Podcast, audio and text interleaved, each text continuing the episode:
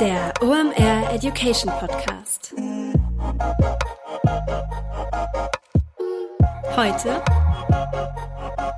Ask Andre. Es ist wieder Montag, Zeit für eine neue Folge OMR Education. Mein Name ist Rolf Herrmann, ich bin der Chefredakteur der OMR Reports und heute heißt es wieder Ask André. Das hat einen ganz einfachen Grund. Wir kamen aus der Weihnachtspause zurück und haben einen ganzen Sack voller E-Mails vorgefunden. Anscheinend hattet ihr alle unterm Weihnachtsbaum sehr viel Zeit, euch Fragen für Ask André auszudenken. Dafür vielen Dank.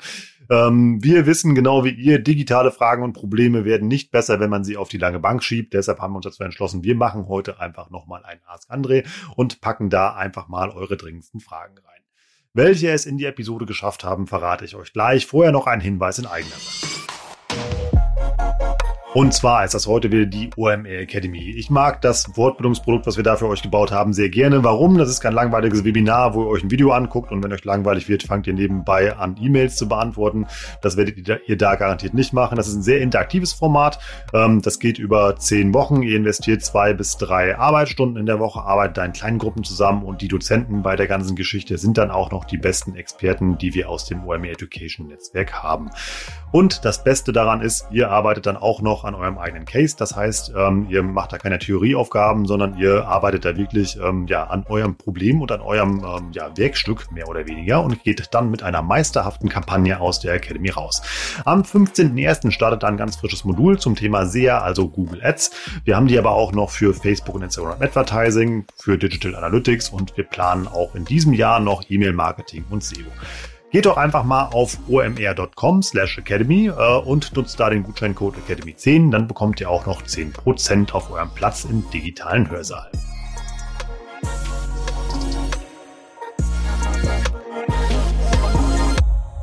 Jetzt aber zu den Themen, die wir heute bei Ask Andre haben. Das sind drei Stück. Zum einen geht's um, äh, ja, wie bewerbe ich ein Event auf LinkedIn und äh, auf Xing. Dann haben wir Instagram wieder dabei. Da geht's um das Thema, wie ihr da Leads generieren könnt. Und dann haben wir noch ein Geschwisterproblem am Start. Da gibt es nämlich ein E-Commerce-Problem zwischen Deutschland und der Schweiz. So, genug der Vorrede. Wir schalten jetzt direkt nach Berlin zu unserem digitalen Mastermind. André Alper. Moin, moin. Ihr seid hier bei Ask André. Die folgende Frage erreicht uns von der Jana via E-Mail. Und zwar fragt die Jana, gibt es nachhaltige Erfahrungswerte, wie die ich einsehen kann, ob sich eine Eventbewerbung im B2B-Bereich eher über Xing oder LinkedIn lohnt oder hängt das besonders von meiner Zielgruppe ab? Wir sind ein mittelständisches, Unternehmen, das vor allem im Dachbereich, also Deutschland, Österreich, Schweiz operiert und planen die Bewerbung eines künftigen B2B-Events. Ja, warum äh, B2B heißt was? B2B heißt, ähm, die Kunden von Janas ähm, Arbeitgeber ähm, oder Firma ähm, sind äh, andere Unternehmen und das kann eine relativ große Bandbreite sein. Ähm, Im B2B ist es typischerweise sozusagen die eine Eigenschaft, die eigentlich vielen B2B-Bereichen ähm, äh, zu eigen ist, ist, dass, sag ich mal, der Wert äh, eines einzelnen Kunden, beziehungsweise das, was die, die Firma, die sozusagen diesen Firmenkunden als Kunden gewinnt, ähm, verdienen kann damit, ist meistens äh, deutlich höher als im Konsumentenbereich. Ähm, und daher ähm, ist wahrscheinlich bei dem Unternehmenskunden, der sich sozusagen vor dieser ähm, Anbieterentscheidung empfindet, ähm, bei dem wird sich ein, ein erhöhtes Informationsbedürfnis wird hier dort sein. Ähm, und ähm, ein höheres Informationsbedürfnis heißt eben immer auch, dass man sich ja, mit den Themen eher tiefer beschäftigen möchte und deswegen glaube ich, sind halt grundsätzlich erstmal Events in dem Bereich ein sehr, sehr gutes Mittel, ähm, weil das kann eben ja gut Informationen liefern, ähm, Vertrauen aufzeigen, kann vielleicht äh, eine Vorführung der Produkte oder Dienstleistungen anbieten. All, all sowas kann man sich eigentlich sehr, sehr gut darunter vorstellen. So, und ich glaube, äh, ich würde in, mein, in dem Fall, wenn ich über die Fragestellung nachdenke, eigentlich vor allem über die Zielgruppe nachdenken. Das heißt, wo sind diese Unternehmenskunden von Janas ähm, Unternehmen äh, zugange. Ähm, das heißt, es könnte ja auch sein, dass die bei Xing sind oder bei LinkedIn oder beidem oder weder noch. Ähm, wie stelle ich mir das konkret vor? Ich könnte mir zum Beispiel vorstellen, ähm, wenn, wenn das ein, ein, äh, Unternehmen ist, was Haarpflegeprodukte professionelle anbietet, ähm, die eben typischerweise in Friseursalons eingesetzt werden ähm, und die dort vertrieben werden, dann sind eben vielleicht Friseure oder Friseurmeister meine Zielgruppe und die erreiche ich vielleicht am besten über Facebook. Ähm, wenn ich vielleicht irgendwie Maschinenbauingenieure, äh, kontaktieren möchte, weil ich die meine Zielgruppe sind, äh, vielleicht finde ich die eher bei LinkedIn. Ja, und wenn ich irgendwie Marketing-Fuzis ähm, erreichen möchte, dann vielleicht eher auf Xing. Ähm, und ich glaube, die Unterscheidung zwischen den beiden Business-Netzwerken, die mir immer auffällt, ist eigentlich, ähm, auf LinkedIn sind eher die Leute, die geschäftlich international viel arbeiten und auf Xing sind mehr die Leute, die halt eben im deutschsprachigen Bereich arbeiten. Und das, was ich eigentlich sehe, ist eine extrem große Überlappung. So. Und ähm, ich frage mich grundsätzlich erstmal, warum man das trennen muss. Ähm, mein Gefühl wäre, ich würde eigentlich immer, insbesondere wenn ich das das erste Mal mache, eigentlich versuchen, auf allen Plattformen zu sein, wo, wo Events ein zentraler Bestandteil sind. Das wären zumindest mal die drei, die mir vorhin bei dem Beispiel schon mal eingefallen sind, also LinkedIn, Xing und Facebook. Ähm, bei Facebook insbesondere, wenn es halt eben gute Targeting-Möglichkeiten gibt. So und was ich dann eben machen würde, ist, ich würde sozusagen auf jeder von diesen Plattformen ein Event haben, den Plattform intern bewerben und dann eben gleichzeitig gucken können, ja, wenn ich halt auf Facebook ein Facebook-Event habe, kann ich innerhalb von Facebook für diesen Event werben und dann werde ich ja sehen, wie viele Anmeldungen ich darüber generiere. Wenn ich bei LinkedIn ein Event habe, kann ich bei LinkedIn für mein LinkedIn-Event werben und kann dann sehen, wie viele Anmeldungen ich darüber habe. Und so kriege ich dann eben äh, ein, ein gutes Bild davon, wo man sozusagen ähm, die richtigen Kontakte für meinen B2B-Event findet. Ich weiß nicht genau sozusagen, wie der hier aufgebaut ist. Gibt es hier Ticketverkäufe oder geht es nur darum, Anmeldung zu haben oder reichen auch schon Interessenten? Äh, je nachdem, wie hoch oder niedrig die Barriere sind, werden, glaube ich, die Netzwerke etwas unterschiedlich funktionieren. Aber man kann eben mal gucken, ähm, sozusagen erstmal breit reingehen und Erfahrung sammeln und dann beim nächsten Mal kann man eben diese Erfahrung nutzen, um dann viel gezielter sozusagen die Ressourcen, die man hat, dann vielleicht auf ein oder zwei Netzwerke nur zu fokussieren. So was noch eine andere spannende Fragestellung ist, die man eigentlich anschließend äh, stellen könnte, ist so ein bisschen, ähm, ob man, ob man diese Events auch extern bewerben wird. Das heißt, da das heißt vielleicht ähm, habe ich einen Newsletter, einen Kundennewsletter und möchte eben schauen, ob ich die Leute auch ähm, oder oder einen äh, ja so einen Lead einen, Verteiler mit Leads, die ich mal irgendwo eingesammelt habe, die aber noch keine Kunden sind. Und vielleicht möchte ich die eben versuchen zu konvertieren in mein B2B-Event rein. Und da kann man so ein bisschen hin und her gerissen sein. Ähm, der eine Gedanke könnte sein, dass ich die eben auch auf diese drei Plattformen schicke und eben schaue, dass ich dadurch, dass ich mehr Anmeldungen für mein Event habe, mehr viralen Effekt habe. Was meine ich damit genau? Nehmen wir mal wieder das Friseurbeispiel. Ähm, ich habe vielleicht eine, eine Liste von Friseuren, mit denen war ich schon mal in Kontakt, aber die sind noch keine Kunden. Und denen schicke ich ein Newsletter und verlinke dort mein Facebook-Event. So, und wenn sich jetzt einer von diesen Friseuren oder Friseurmeistern bei diesem Event anmeldet, dann ist es eben so, dass ich innerhalb dieses Netzwerk, Facebook dann in dem Beispiel, organische Reichweite bekomme, weil eben einige der Kontakte des Friseurs, der sich bei dem Event angemeldet hat, sehen werden, dass der sich da angemeldet hat und vielleicht kommen dann wieder andere interessante Leute aus meiner Zielgruppe darauf, sich ebenfalls bei diesem Event anzumelden. Und das Gleiche könnte eben auch bei anderen Netzwerken der Fall sein. Oder ich könnte zum Beispiel dort auch die drei Netzwerk, sag mal, drei Netzwerke alle verlinken und sagen, hier, da bei Facebook, da bei LinkedIn und da bei Xing. Und dann sehe ich ja, hey, meine Leads, die Leute, die ich schon kenne, die melden sich vor allem bei Xing an, dann weiß ich auch, ey, puh, das scheint in meiner Zielgruppe das präferierte Netzwerk zu sein, wenn es um so ein B2B-Event gibt. Und dann kann ich da auch wieder ein bisschen gezielter vorgehen. Ja? Das heißt, ich schaue quasi, dass ich entweder meine ja, Kontakte, die ich schon habe, verlängere in diese Plattform hinein oder vielleicht schalte ich auch äh, äh Anzeigen. Entweder ähm, zum, zum Beispiel, was ich mir gut vorstelle, im Search-Bereich, wenn die Leute etwas suchen, was ich denke, dass ich das auf meinem B2B-Event an Bedürfnis stillen kann, dass ich dann eben ja auch auch Suchmaschinenwerbung einkaufe und die auf den Traffic äh, sozusagen diesen Traffic auch in die Netzwerke reinschiebe, um mir dort so ein bisschen viralen Effekt ähm, äh, daraus zu ziehen. Das ist die eine Möglichkeit. Und die andere Möglichkeit wäre, das quasi nochmal einen komplett getrennten Bottich reinzutun und dann eben ja über Eventbrite oder irgendwas in, in eine eigene Lösung ähm, nochmal sozusagen die, die Anmeldung für das Event zu machen was ich, glaube ich, schon wichtig finde und, und richtig finde, ist, dass man immer bei Xing die Werbung, die man dort macht für den eigenen Event, dass man die auch nutzt, um den quasi die dortige ja, äh, Repräsentanz dieses Events zu bewerben.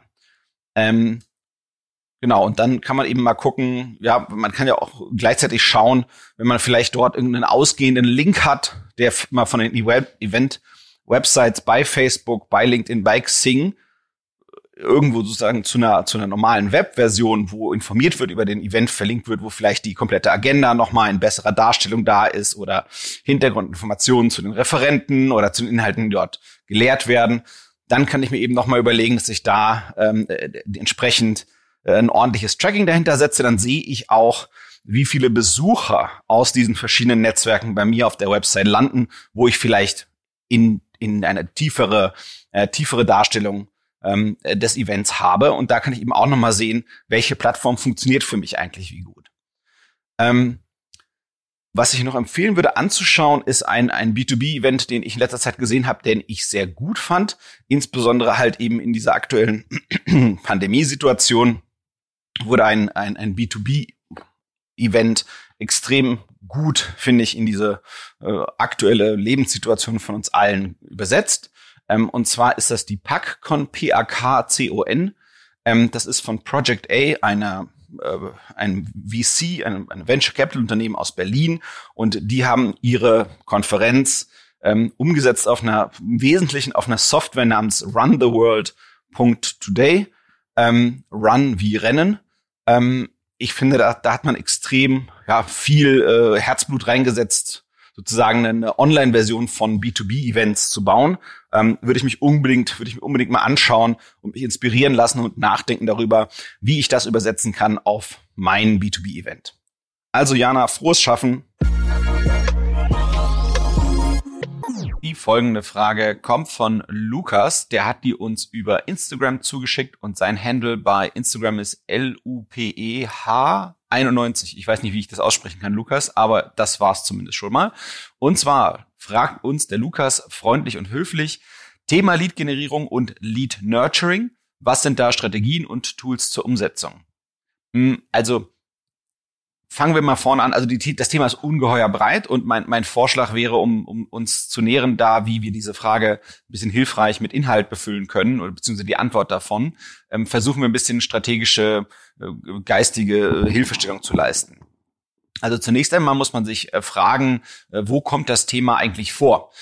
Und zwar kommt dieses Thema Lead-Generierung und Lead-Nurturing eigentlich immer dort vor, wo es quasi ein hoher Auftragswert äh, äh, wahrscheinlich zu erwarten ist und eben, sagen wir mal, ist eine gewisse Mehrstufigkeit ähm, sozusagen durch diesen hohen Auftragswert und den hoffentlich entsprechenden Deckungsbeitrag, der dann eben auch hoch ist, wo sich eben lohnt, sozusagen da eine Mehrstufigkeit einzubauen. Das heißt, zwischen dem ersten Kontakt mit dem Kunden und dem eigentlichen Geldverdienen mit dem Kunden vergeht relativ viel Zeit und es gibt einen mehrstufigen Prozess, wie man da hinkommt. Das heißt, das kommt typischerweise in einem B2B-Kontext vor. B2B steht für Business to Business, also wenn an Firmenkunden Dinge verkauft werden, weil die meistens eben einen höheren Warenwert haben. Es kommt aber auch im B2C-Bereich vor. B2C ist Business to Consumer, also wo der Endkunde eigentlich drin ist. Ähm, als Beispiel wäre im B2C-Bereich ein Auto, was eben ratzfatz zigtausend Euro kostet, eine Heizanlage, eine Kreuzfahrt ähm, äh, und, und solche Sachen. Das heißt, dort ist eben ein sehr hoher Warenwert dahinter. So eine Kreuzfahrt ist eben ratzfatz auch über die 1000 Euro drüber. Da kann es halt eben immer Sinn machen, mehrstufig zu arbeiten. Und das ist eben dann, wo, wo diese Themen Lead Nurturing und Lead Generierung von, von der Denke her ähm, eine Rolle spielen. Also die, die, die spielen eben keine Rolle in einem B2C-Bereich, äh, wo es ja, um, um einfache ähm, Elektrowaren für 50 Euro geht, da, da ist das in der Regel, macht das eben äh, keinen Sinn. Und ähm, bei B2B ist es nochmal so, vielleicht nochmal noch mal mehr kennzeichnend als jetzt mit den Beispielen, die ich für den B2C-Bereich eben genannt habe, ähm, dass es neben dem hohen Auftragswert, der wahrscheinlich nochmal deutlich höher ist als in diesen B2C-Bereichen, wie den ich gerade angesprochen habe, dass es dort nochmal häufig eine hohe Komplexität produktseitigerweise gibt. So. Also das heißt, das sind eben, ja, wenn ich irgendwie eine Maschine für irgendeinen komplexen Zweck kaufe, dann gibt's da wahrscheinlich unendlich viele Konfigurationsarten ähm, und das kann man eigentlich gar nicht online alles abbilden. So und ähm, jetzt gehen wir mal durch die verschiedenen Stufen, die man sich da äh, gedanklich durcharbeiten muss. Das erste ist erstmal eine Nachfrage zu generieren. Ja, Neudeutsch würde man Demand sagen oder eben auch Traffic. So, und da geht es eben meistens so, dass ich eben mit einem interessanten Inhalt starte und den über die relevanten Plattformen ähm, an, an die hoffentlich äh, äh, richtige Zielgruppe bringe. Man würde sagen, seeden oder, oder ja, Traffic generieren, Reach generieren oder sowas in der Art. Das ist der normale Teil. Das ist, sag ich mal, das, was eben so klassisches Digitales und Online- und Performance-Marketing so ist. So, und dann kommt eigentlich der, der Testteil. Ne? Da muss man schon gucken, ne? wie finde ich die richtigen Zielgruppen, äh, wie erreiche ich die, wie kriege ich die eigentlich zum Konvertieren. Da kommt immer dieser große, große äh, Testbereich, wo man eben Conversion optimiert, immer wieder testet verschiedene e Elemente. Und dann geht's in meinen Augen darum, ähm, zu segmentieren, zu klassifizieren und zu priorisieren. Äh, Neudeutsch, also sprich Englisch würde man sagen, Grating und Rating. Das heißt, dass man eben guckt, wie findet man eigentlich äh, die richtigen Kunden. Das heißt, es kann eben sein, keine Ahnung, ich vertreibe irgendeine Art ähm, äh, Software, die für Geschäftskunden ist, aber dort gibt es eben Kunden, die geben für diese Software und die haben ein Bedürfnis für diese Software, die hat vielleicht einen Transaktionswert von 20.000 und die anderen haben eben 200.000. So, und das ist eben die Frage, wenn ich als Organisation eigentlich ausgerichtet bin eher auf die 200.000 Kunden und mit den 20.000 Kunden ich nichts anfangen kann, wie kann ich eigentlich schauen, ähm, wo gibt der Kunde Dinge von sich preis und damit ich verstehen kann, wie gut passt eigentlich der Kunde zu mir, ähm, was sind die Nutzungssituationen von dem Kunden, was ist zum Beispiel die Größe des Unternehmens, ne? dann, dann wird das automatisch eben gewisse Nutzungssituationen implizieren und andere wiederum ausschließen und wo gibt es auch eine Überlappung ähm, auf Branchen hin. Ähm, das heißt, es kann sein, dass ich eben spezialisiert bin für diese Unternehmenssoftware für eben nur keine Ahnung, den Tourismusbereich und dann muss ich eben sicherstellen, ähm, dass ich im Idealfall eben auch nur mit Kunden aus dem Tourismusbereich spreche und die anderen eben versuche äh, durch die, die gezieltere Ansprache der richtigen Kunden versuche die anderen gar nicht erst zu bekommen. Das ist so ein bisschen dieser Lead-Generierungsteil in meinen Augen mit, mit quasi so einem ersten, diesem äh, ja, Segmentieren, Klassifizieren und Priorisieren mit drin. So, und dann kommt für, für meine, unsere Denkweise äh, der Nurturing-Teil. Ähm, davon gibt's zwei Verständnisarten.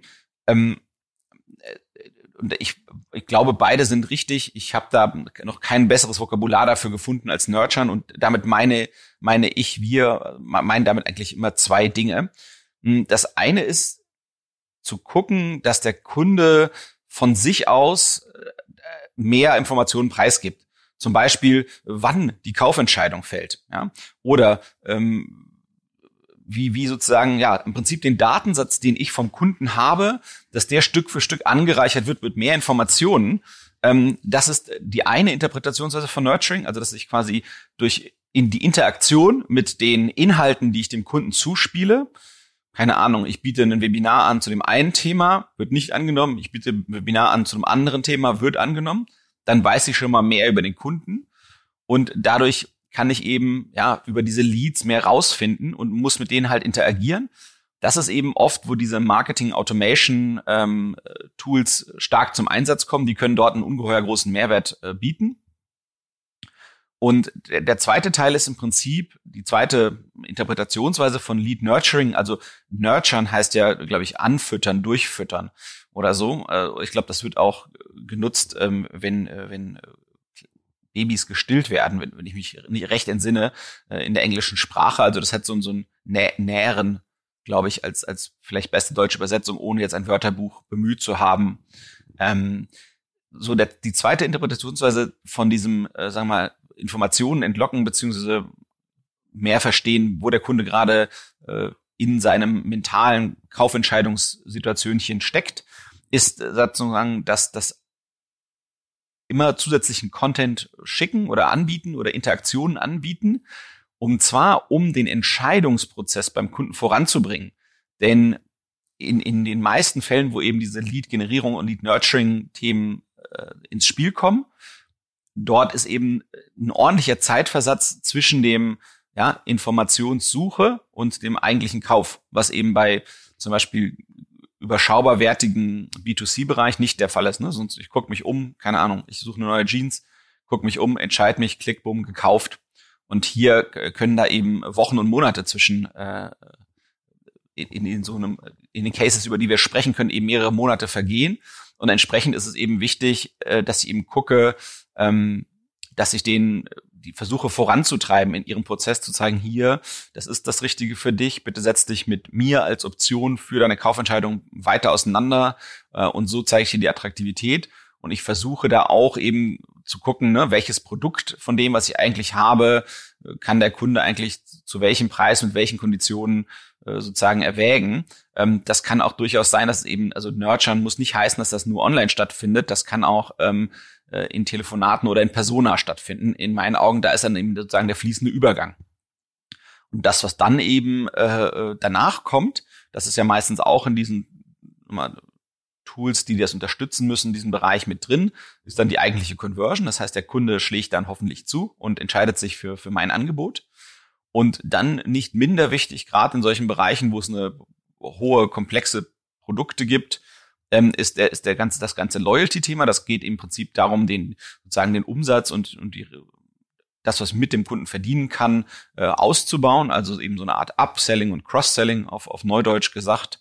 Ähm, das sind im Prinzip sozusagen auf strategischer Ebene, wie man darüber nachdenken kann. Also das sind so ein bisschen die Steps. Und dafür gibt's äh, schon wirklich echt viele Tools. Ähm, ich glaube, das fängt an bei Soho oder HubSpot. Ähm, HubSpot ist, glaube ich, genau dann wichtig, wenn eben dieser ganze Marketing Automation Teil mit drin sein soll. Ähm, dann gibt's aus England aber sehr erfolgreich Pipedrive. Die haben so eine Art Lead Funnel Management, also wo ich im Prinzip diesen Funnel an Leads sehr, sehr gut äh, steuern kann. Dann gibt's noch Firmen wie Freshworks ähm, oder Copper, Copper mit C geschrieben äh, und Doppel-P. Ähm, die kann man sich eben auch anschauen. Ähm, die machen eben ja eine Unterstützung auf all diesen Themen. Ähm, die haben teilweise sind die teilweise so, dass sie ein bisschen enger sind, dass sie im Prinzip nach der Demand-Generierung starten, äh, manche davon, äh, und dann kümmern sie sich quasi eben ab dem Moment, wo der Lead da ist, um das Thema.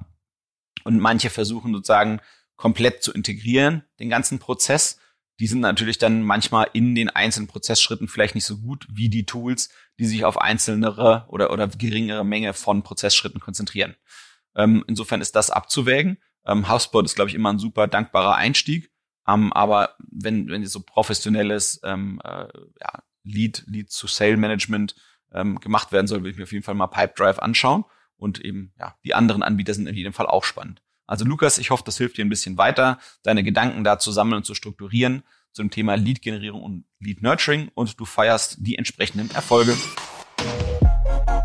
Kurzer Hinweis in eigener Sache, danach geht's weiter. Wenn ihr auch Online-Marketing-Probleme habt im Bereich äh, Instagram, E-Commerce, Amazon-Marketing oder wo auch immer, dann könnt ihr zum einen andere fragen oder ihr helft euch selbst und dabei kann euch ein OMR-Report helfen. Geht doch einfach mal auf omr.com slash report. Ihr wisst, eins meiner absoluten Lieblingsprojekte bei OMR sind natürlich die Reports. Wir knacken da für euch einmal im Monat ein Online-Marketing-Fachthema und die haben 100% Praxisbezug. Das heißt, wir arbeiten da mit den klügsten Köpfen der Branche zusammen, fragen die, wie man Online-Marketing besser machen kann und das schreiben wir dann zusammen mit denen auf. Was die Dinger so besonders macht, ist tatsächlich Wissen, was da drin steht, bekommt ihr nirgendwo anders, denn diese klugen Köpfe verraten da wirklich Informationen und Hacks, die ihr nirgendwo anders findet. Das Ganze würzen wir dann noch mit ganz viel Downloadmaterial, mit Screencasts, mit Templates, Redaktionsplänen und allen Sachen, die ihr braucht, um das direkt in die Praxis umzusetzen. Also einfach das rundum sorglos Paket, wenn ihr euer Online-Marketing pimpen wollt. Geht doch einfach mal auf omr.com slash report, benutzt den äh, ja schon legendären Gutscheincode Warenkorb und bekommt dann damit 10% auf einen OMR Report eurer Wahl.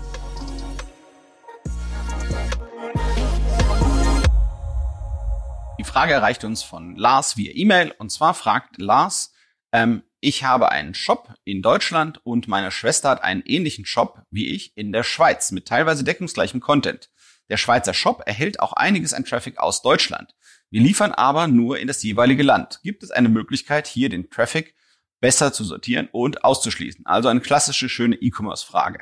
So, die Frage ist also grundsätzlich, was für eine Art Traffic ist das? Und ich würde dreierlei Traffic-Arten unterscheiden. Das eine wäre SEO-Traffic, also Search Engine Optimierungstraffic, also im Prinzip nicht kostenloser, aber äh, nicht variabel vergüteter Traffic, den ich von der Suchmaschine kriege. Also wenn ich organisch in den Suchmaschinen zu finden bin, ohne Werbung. Das ist meine eine Sorte Traffic.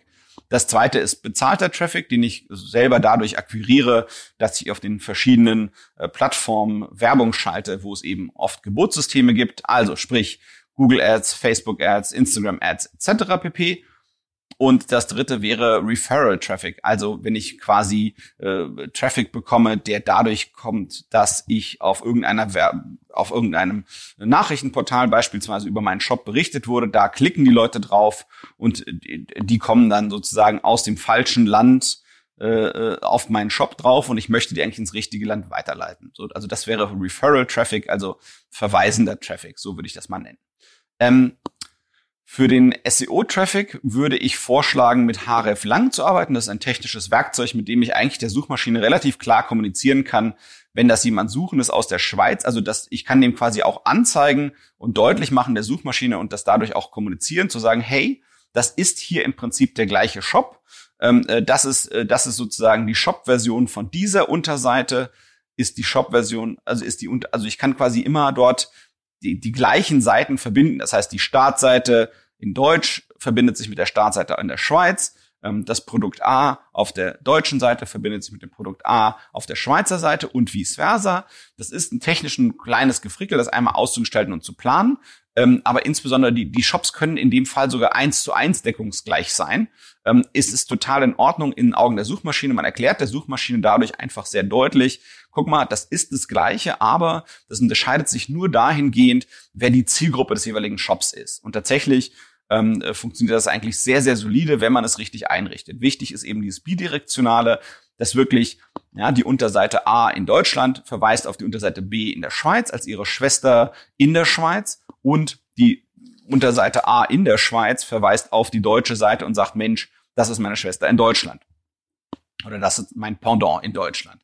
Und dieses, wenn, dieses ja gegenseitige äh, Aussteuern gut eingestellt ist, funktioniert das eigentlich extrem gut. Und die Suchmaschinen kommen damit super gut zurecht, ähm, das richtig einzusortieren. Und wenn auf google.de jemand sucht, der aber offensichtlich ähm, aus der Schweiz kommt, weil die Suchmaschine das über die IP erkennt, dann kriegt er eben äh, die Schweizer Seite ausgespielt. Was man gegebenenfalls noch machen könnte on top, ähm, äh, dass man ortet eine IP aus der Schweiz auf dem deutschen Shop, dass man dann noch mal ein Pop-up dazu macht, äh, wenn sozusagen es organischer Traffic kommt, falls da mal irgendetwas aus irgendeinem Grund schief läuft. Da gibt's ja immer Situationen, wo jemand zum Beispiel über einen VPN ins Internet geht, die Firma, er sitzt vielleicht in der Schweiz, ähm, die Firmenzentrale des Arbeitgebers sitzt in Deutschland, das VPN läuft also über Deutschland, der müsste eigentlich die Schweizer, den Schweizer Shop äh, bekommen. Da muss man dann vielleicht eben gucken, ähm, äh, kriegt man irgendwie aus den Browser-Einstellungen oder irgendetwas anderem ein Signal, dass die Person vielleicht lieber in die Schweiz möchte und spielt dann eben einen Pop-up aus. So, das ist zum Thema SEO-Traffic. Dann gehen wir in den Bereich Paid-Traffic rein. Ich glaube, da kann man halt relativ einfach arbeiten. Der Paid-Traffic, der kommt ja in, in parametrisierter Form immer auf die Webseite. Das heißt, ich kann eigentlich auf der Webseite sehr, sehr gut erkennen, ist das Paid-Traffic oder nicht. Und im Paid-Traffic würde ich einfach knallhart die Leute äh, äh, ab, ab, also quasi in Abhängigkeit von der IP, mit, dem sie, mit der sie kommen, ähm, auf die entsprechenden, in das entsprechende Land schicken. Das heißt, wenn ich sehe, ähm, ich habe irgendwie Google Ads geschaltet und in Deutschland in google.de und äh, auf google.de hat jemand geklickt äh, und er kommt auf meinen Punkt deutschen Shop und ich sehe dann aber, das ist eine IP aus der Schweiz, dann würde ich den halt sofort weiterleiten ähm, in die Schweiz. Ähm, das ist für Paid Traffic absolut in Ordnung. Ähm, das ist nur etwas, was man mit dem SEO-Traffic eigentlich nicht machen möchte, äh, weil die Suchmaschinen da tendenziell durcheinander kommen. So, und dann gibt's noch den dritten Teil. Das sind die, der Referrer-Traffic. Das heißt, die Leute, die vielleicht von einer anderen Webseite auf mich hingewiesen wurden, aber eigentlich auf der anderen Länderseite besser aufgehoben wären. Ähm, bei denen würde ich tatsächlich gucken, dass ich nur einen Pop-up mache, um die nicht zu sehr zu verwirren, dass da irgendwas man da irgendwie rumgeschickt wird und so. Da kriegt man ja auch immer ratzfatz Misstrauen, wenn man da von einer Seite zur nächsten da äh, umge umgesprungen wird. Da finde ich, ist es schon wichtig, nochmal ein Pop-up dazwischen zu schalten und sagen, hey, hier, äh, vielen Dank für den Besuch hier. Wir haben das Gefühl, Sie sind aus der Schweiz. Äh, wir haben in der Schweiz den Shop für Sie, der da auch genau der richtige ist und auch an Sie liefern kann. Möchten Sie eigentlich lieber dahin und biete dann eben an, mit einem Klick weiter in die Schweizer Webseite reinzukommen. Ich hoffe, das hilft deiner Schwester und dir in euren E-Commerce-Bemühungen weiter und ihr rockt das Ding. Das waren wieder spannende Antworten auf eure Fragen von unserem Mastermind André Alpa. Vielen Dank dafür. Bevor ich euch verrate, wer die OMR Reports in dieser Episode gewonnen hat, darf ich euch noch einen Newsletter empfehlen, den wir ganz frisch rausgeben. Und zwar den Mixdown Newsletter. Der ist für alle, die sich für das Thema Podcast interessieren. Der kommt jeden Tag. Meine tolle Kollegin Danny schreibt den. Der ist nicht nur liebevoll gestaltet, sondern hat auch tolle Inhalte, die euch jeden Tag erreichen. Da erfahrt ihr, was in der Podcast-Welt los ist. Es werden neue Formate vorgestellt und da drin sind dann auch noch zum Beispiel Interviews mit den Männern und Frauen hinter den Podcast-Mikrofonen und die erzählen euch dann mal, wie ihr Podcast-Alltag so aussieht. Ich freue mich jeden Tag darüber, wenn es in meinem E-Mail-Postfach heißt Mixdown. Ähm, ja, macht das auch, abonniert den Newsletter, es lohnt sich. Und das geht ganz einfach, einfach auf podstars.de slash Newsletter gehen, ähm, tragt euch da ein, dann bekommt ihr auch jeden Tag den Mixdown-Newsletter. So, ich darf jetzt noch drei Menschen glücklich machen über einen UMA-Report ihrer Wahl. Dürfen sich freuen. Jana Lupe 91, das kam via Instagram und der Lars. Danke für eure Fragen. Hört äh, nicht auf, uns welche zu schicken. Einfach an report.omr.com. Wir leiten ihn weiter an André Alpa. Und wenn es eure Frage in die Episode schafft, gewinnt ihr wie die drei gerade auch einen OMR Report eurer Wahl. Danke fürs Zuhören. Tschüss aus Hamburg und bis zum nächsten Mal.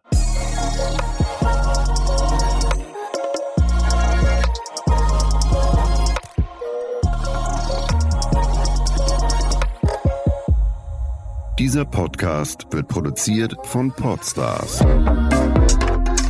bei OMR.